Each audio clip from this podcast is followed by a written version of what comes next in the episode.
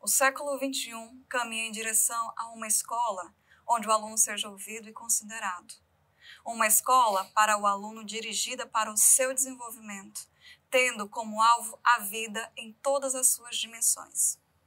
Uma escola que não se acovarda diante das perguntas mais difíceis, como a morte, o tempo, a dor, a violência, a discriminação social, racial, religiosa, mas que construa espaços onde estas questões sejam discutidas, pensadas, enfim, uma escola viva, alegre, corajosa, sempre abertas a novas questões. Eu sou Lia Leite e esse é o Ensino Ar. No episódio de hoje, vamos conversar com o professor Ronaldo de Souza Almeida, professor da Faculdade de Educação da Universidade Federal do Ceará, mestre em doutor em educação e escreveu uma tese sobre violência nas escolas. Muito obrigada, professor. Eu que agradeço o convite, Lia, da Fundação Demócrito Rocha também, e a oportunidade de discutir e debater um tema tão importante como esse, né, que é a violência na escola. Sim, professor. Nada mais importante do que a gente conversar com um especialista no assunto, nesse momento em que tanta desinformação é propagada. Então, eu acho que a gente pode começar com o tema central, que é como pensar a escola como um espaço seguro, um espaço de acolhimento, como a gente conversou antes, um espaço dos bons afetos. Vivemos tempos em que a escola é um espaço dos afetos tristes, o medo, a insegurança, o sentimento de injustiça, de violência. Então, como é que a gente pode retomar essa escola que traga alegria, esperança, sonho, acolhimento?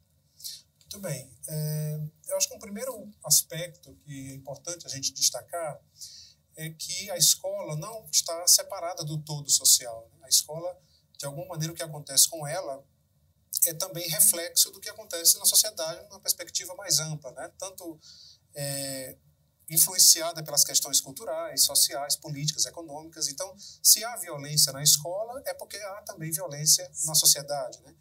E, e esse é um primeiro aspecto a ser considerado.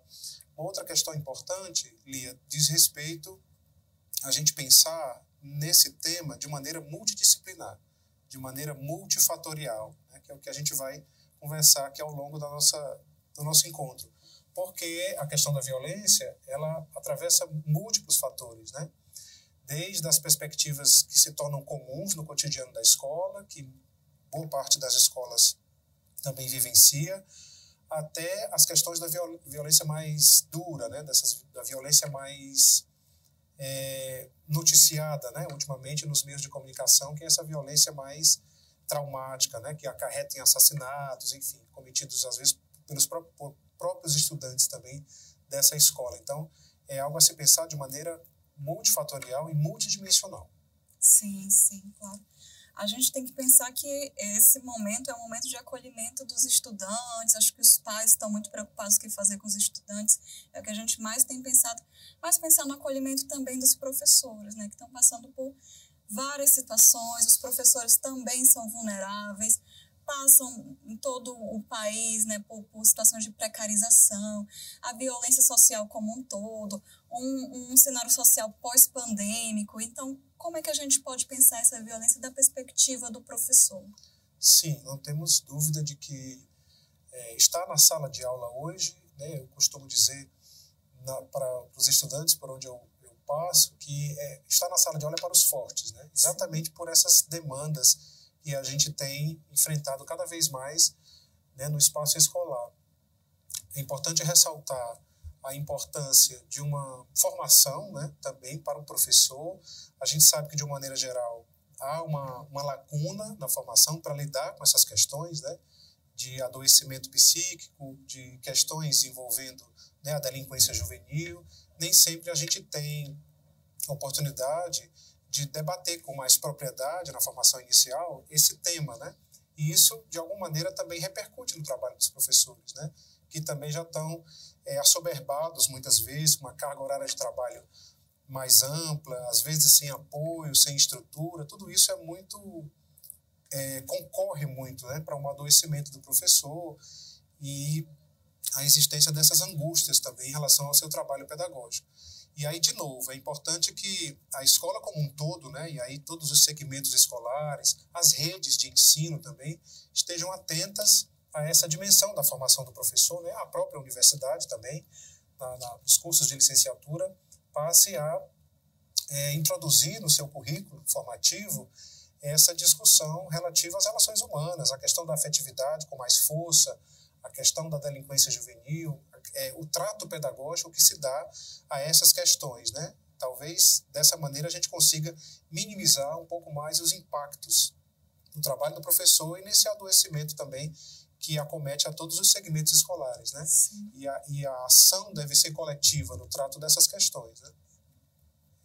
Perfeito, professor. É, é muito importante isso que o senhor está tratando aqui, esse trabalho coletivo, esse trabalho comunitário. E, bem, o senhor investigou né, todo, todo esse viés da violência nas escolas. O senhor poderia falar um pouco mais sobre quais são os casos mais comuns de violência dentro da escola? É, eu estava até comentando esses dias com os estudantes lá na graduação, ainda bem que a maioria das aulas termina bem. Sim. Né? A gente sabe que esses casos mais chocantes de violência, né, que são violências duras contra a vida, enfim, esses casos de assassinato, de invasão à escola, eles têm ganhado uma repercussão muito grande, de fato precisam né, dessa repercussão. É natural que seja assim, que haja esse clamor né, por, por justiça e por ações que possam promover esse enfrentamento, mas de uma maneira geral, a gente pode dizer que as questões relacionadas à violência na escola, elas estão muito ligadas ali à dificuldade de lidar com as diferenças, né? a questão do bullying, por exemplo, que é um debate que ganha muita força né, na virada do século, a partir do, da década de 1990 para cá, e aí com a efervescência também das plataformas digitais, das redes sociais, o debate do bullying ganha outra dimensão, que é a perspectiva do cyberbullying, né, que é mais complicado ainda de, de conter e de monitorar e de acompanhar.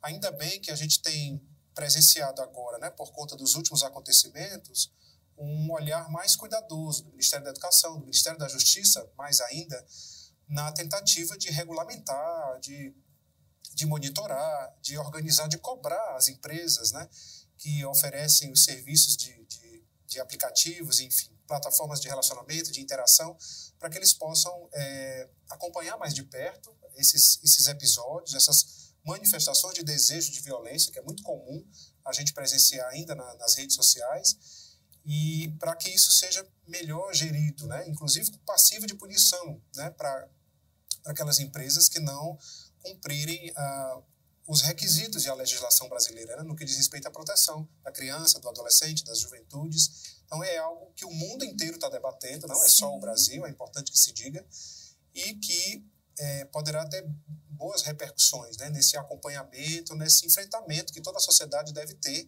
em relação às questões de violência. Muito importante ainda a, a ideia de, de do acompanhamento dos pais responsáveis, né, ao, ao que as crianças jovens e adolescentes veem nas redes sociais. Isso é um aspecto bastante importante também da discussão, já que se tratam de ações coletivas, não dá para deixar só a cargo da escola ou do professor, né? É importante que, que ou mesmo da, do Ministério da Justiça ou das secretarias estaduais e municipais de educação, é importante que toda a sociedade se mobilize nesse enfrentamento e nesse acompanhamento, né? Para que a gente possa de alguma maneira ter resultados mais significativos, né? Nessa nessa nossa luta, vamos dizer assim. Sim. Professor, é, o senhor falou como um dos fatores esse desejo de violência que parece que tem até um viés mais profundo, né? Mas a gente vê também que socialmente tem muitos aspectos que colaboram para essa violência. A gente vê que nos Estados Unidos é meio que rotineiro, cotidiano esse tipo de ataque nas escolas. Se a gente está agora no mês de abril, a gente já teve mais de 100 ataques nas escolas americanas e elas têm o monitoramento, um grau de armamento, detectores de metais dentro das, das escolas públicas de modo geral. Então, parece que esse controle militarizado não é exatamente a, a causa da violência. Quais são os principais motivos para a violência na escola? Pegando esse, esse gancho que você traz, é, de, de, é natural que quando esses episódios de violência mais, mais duros acontecem, né, é, as pessoas têm um sentimento maior de, de promoção da vigilância, de um policiamento maior na escola, uh, detectores de metais, né, fala-se sobre isso também, ou, ou, guarda armada no interior da escola, são situações que alguns países já vêm fazendo, né, como você muito bem cita, os Estados Unidos, mas a gente sabe que não não necessariamente resolve a questão, né? Pode ter um impacto assim imediato, mais para a construção do imaginário, né, de, ou a sensação de segurança, mas a gente sabe que esse é um aspecto que não não é o principal, talvez, né? A gente sabe que a escola trabalhar essa questão de maneira preventiva é fundamental para que a gente possa promover esse enfrentamento. Tanto professores, nos seus componentes curriculares, como a escola desenvolver projetos né, de participação dos estudantes, como a escola ter espaço de escuta para que os estudantes possam falar dos seus dilemas, falar das, das, das suas inquietações, né? e professores também, é, são, são estratégias metodológicas, pedagógicas importantes para esse enfrentamento, né? para que a gente possa é, promover uma escuta sensível, uma escuta ativa, identificar previamente casos que podem reverberar em violência dura. Né? Normalmente as escolas já tem um convívio maior com as perspectivas do bullying, as discriminações, o preconceito, né? E quando elas passam a, a lidar antecipadamente, né?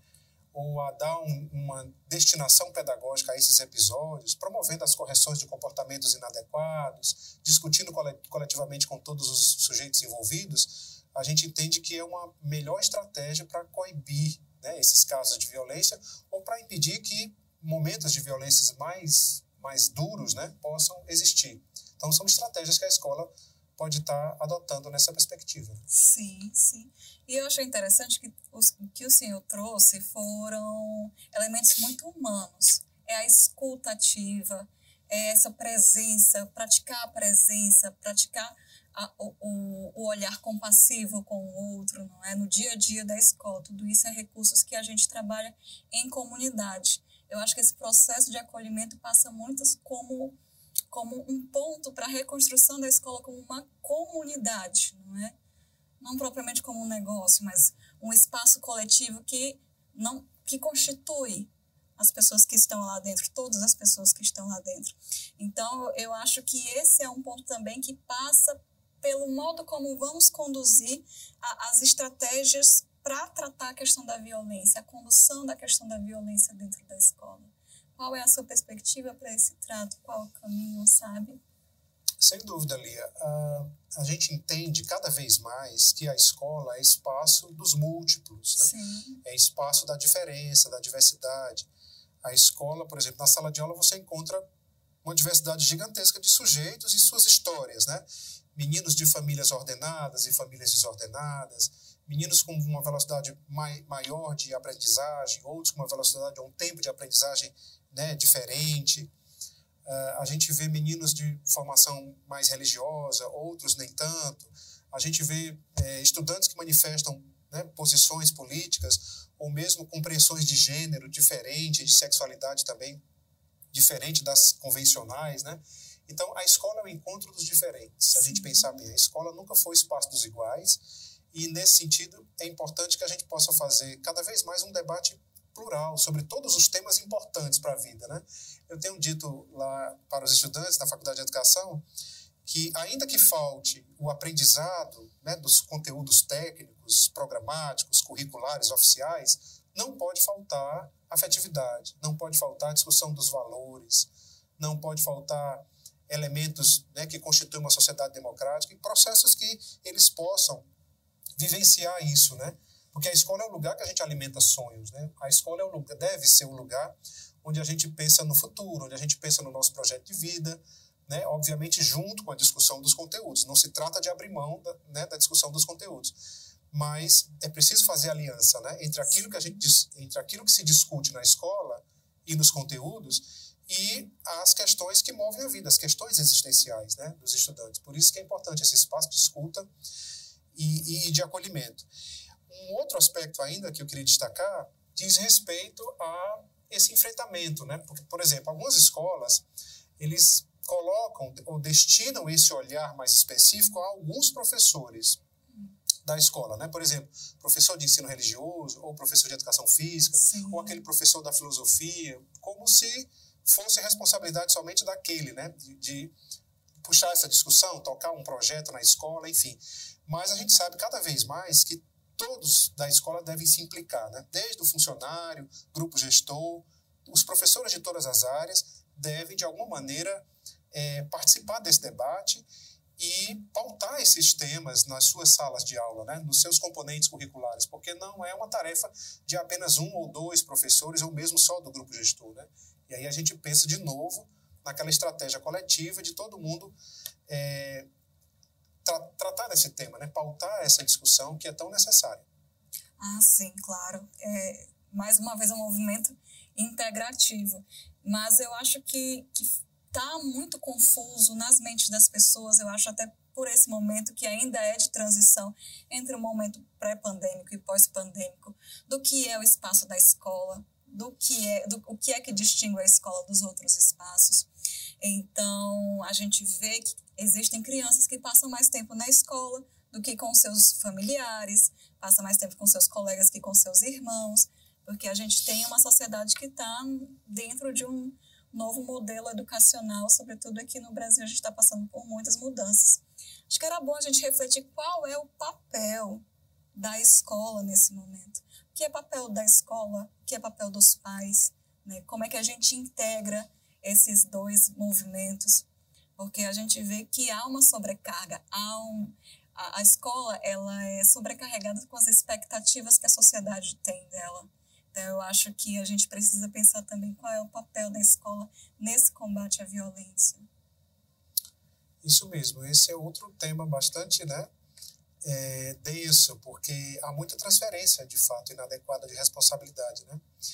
Mas é como eu falei para você no começo, é importante que todos os segmentos escolares possam se implicar, né? Os pais fazendo a sua parte, uh, os funcionários, os, todos os professores também, tendo interesse por essas temáticas se aprofundando, se interessando sobre a discussão dos temas tabus, enfim, dos temas que de alguma maneira atravessam o universo da sala de aula e, e todos todos de forma colaborativa, né? Sim. Porque senão a gente não consegue é, enfrentar esse desafio.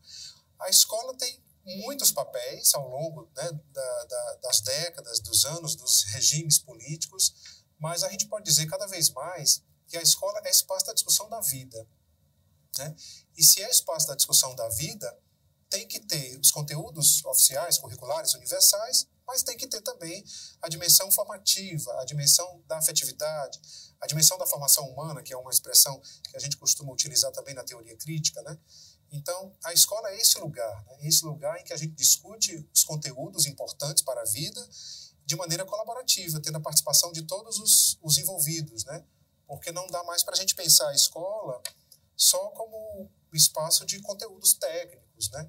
ou como espaço de, de avaliações burocráticas, ou espaço apenas de cumprimento de, de regras burocráticas, né? Porque às vezes o professor fica muito assoberbado, inclusive com essas regras burocráticas. Nesse sentido, é preciso, é preciso repensar também o papel da escola, né?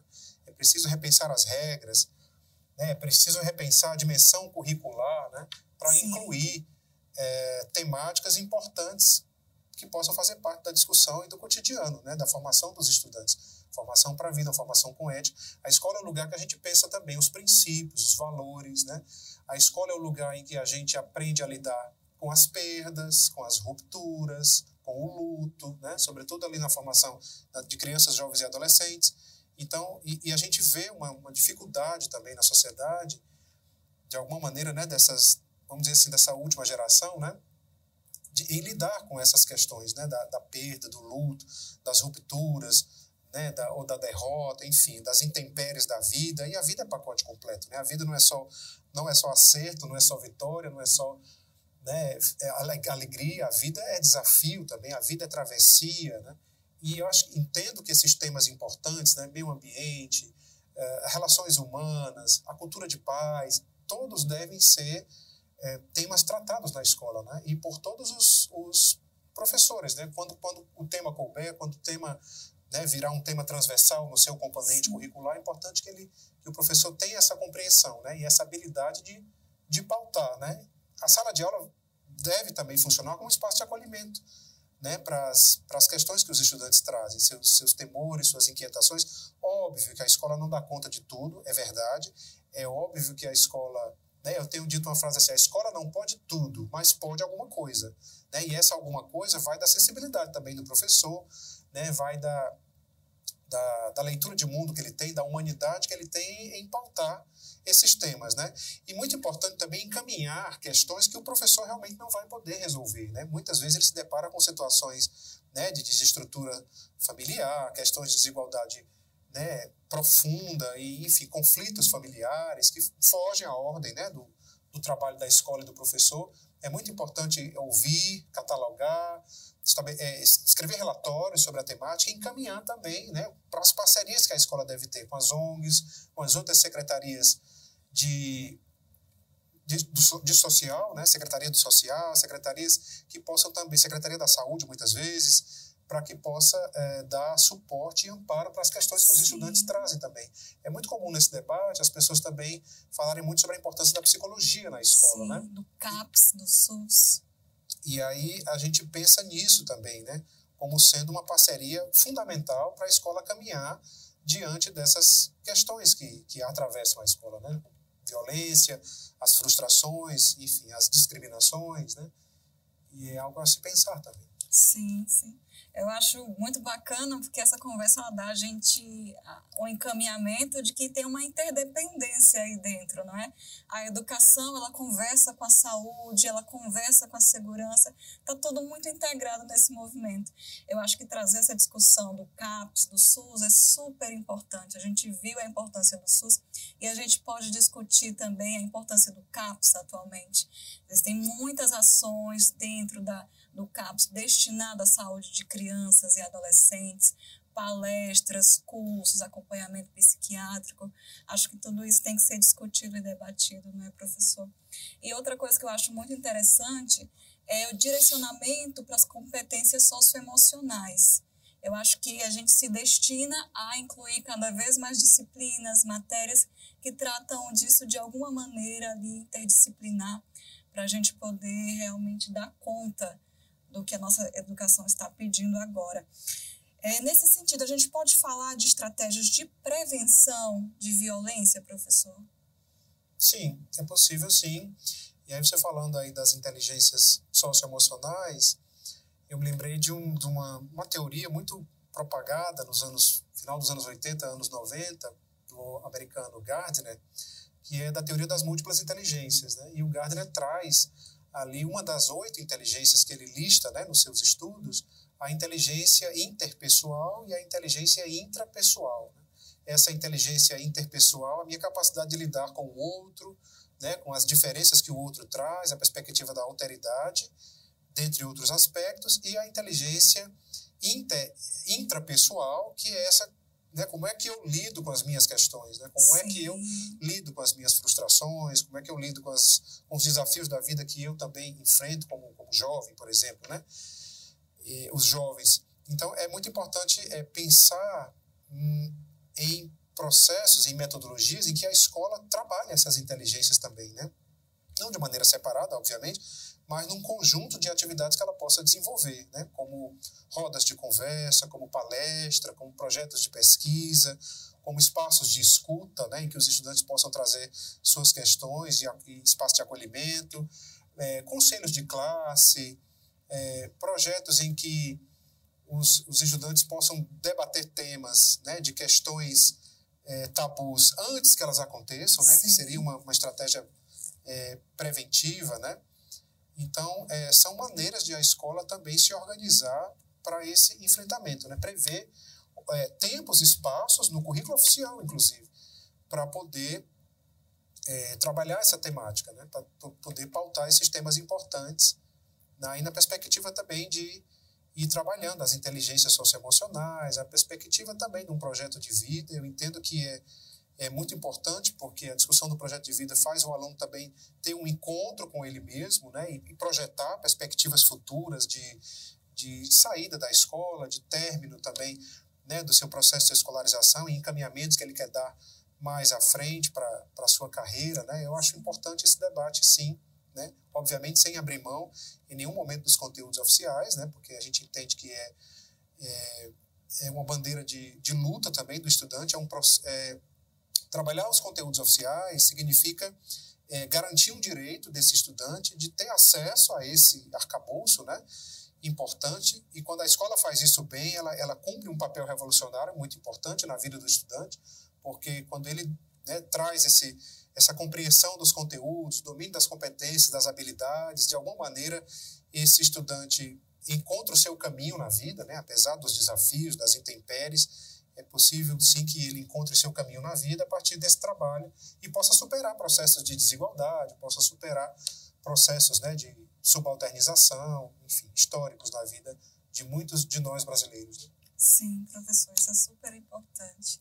E eu acho que a gente poderia fechar aqui falando um pouco sobre educação popular, sobre como isso intervém nesse contexto especificamente. A gente sabe que é, a educação popular se tornou segmento, mas ela é o caso geral do Brasil.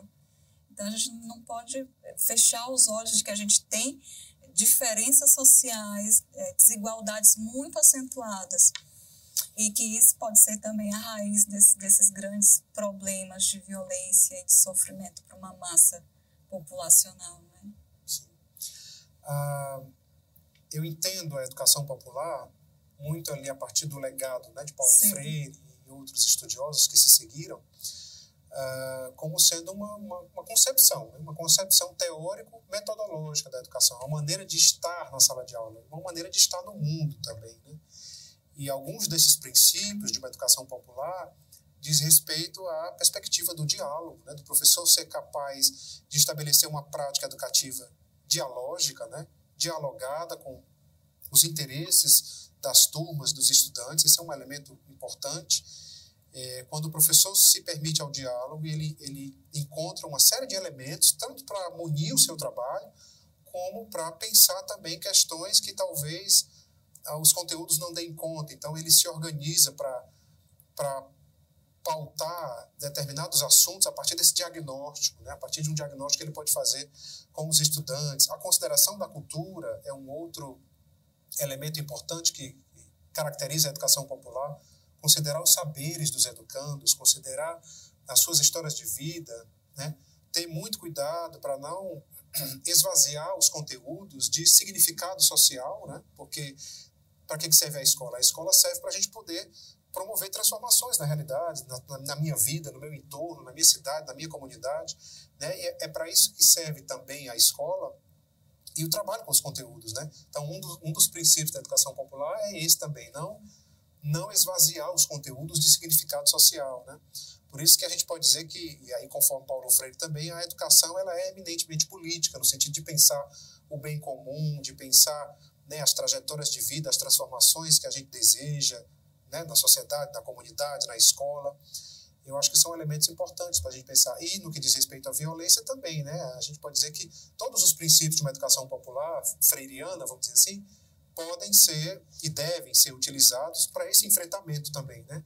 É quando você considera o outro, quando você respeita as, as diferenças e considera a diversidade do outro, né? Quando você considera a cultura, quando você faz processos dialógicos, né, na construção do saber, quando você faz diagnóstico, quando você faz pesquisa participativa, então são a gente pode dizer que são elementos de uma educação popular em que o estudante possa ter cada vez mais é, vez e voz no processo educativo, né? e não ficar só a, na mão do professor todo o processo. Sim, que, que incrível, porque a gente pode pensar a educação popular como um, um recurso para o enfrentamento à violência, né? Porque você veja, um dos elementos que mais se propaga sobre esses ataques é a necessidade de visibilidade que essas pessoas têm.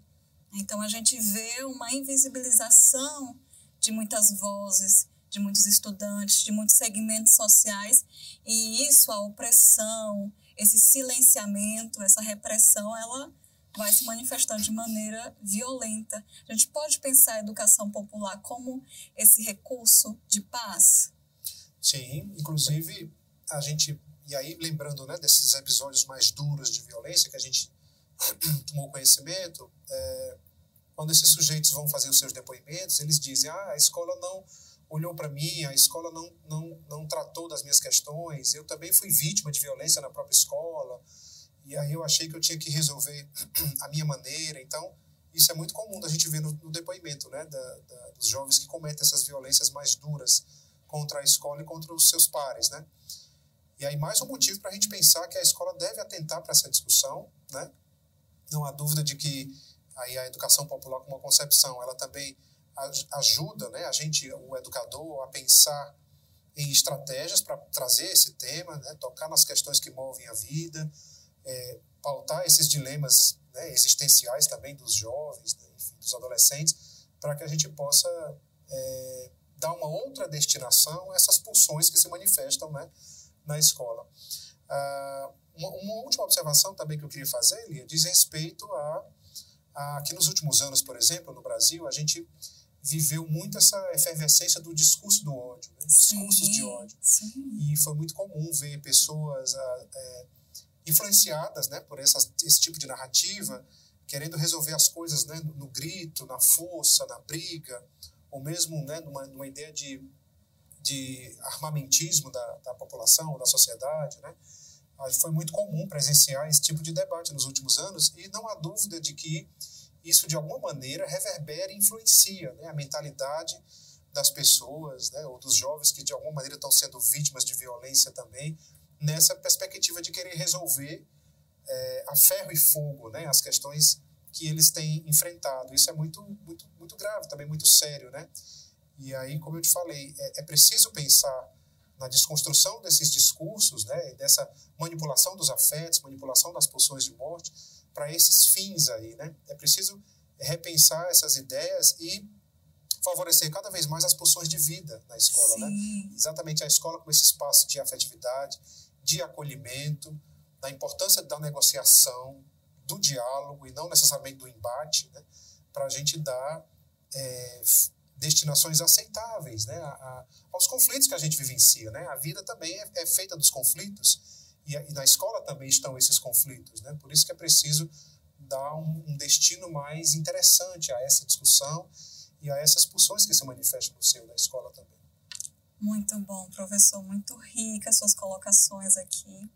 Eu acho que a gente teve um panorama bem norteador sobre a discussão, sobre o tema da violência na escola. Acho que a gente ficou aqui com algumas sugestões de olhares para a comunidade como um todo, para os vários setores articulados da sociedade, para a própria condição humana, esse viés mais interno, de olhar mais para dentro, de conversar um a um, o trabalho que o professor também tem, que é de um a um, mas o trabalho coletivo, a gente conseguiu pensar a escola externamente, com outros setores, saúde, segurança, e internamente esse trabalho humano, intra-humano, como a gente discutiu anteriormente, necessidade de olhar, necessidade de escutar, necessidade de refletir, pensar, debater, tudo isso. Então, eu acho que a gente pode ir finalizando o nosso encontro. Quero agradecer muitíssimo a sua presença no nosso podcast, professor Ronaldo Almeida. E se quiser trazer mais algumas palavras para a gente finalizar. Eu que agradeço, Lia, o convite Espero poder voltar em outros momentos, porque a gente acaba nessas discussões abrindo muitas janelas de análises, né? Porque trata-se mesmo de um fenômeno complexo e tudo, e, e agradecer também a possibilidade de ter vindo para cá e a minha participação, e dizer que estou à disposição para outros momentos de, de conversa para a gente elucidar outras questões. Muito obrigado. Perfeito, professor. Bem, ficamos por aqui, mas nosso diálogo continua nas redes sociais. Siga a Fundação Demócrito Rocha na nossa página do Instagram. Siga o canal FDR no YouTube. E até o próximo episódio do Ensino A.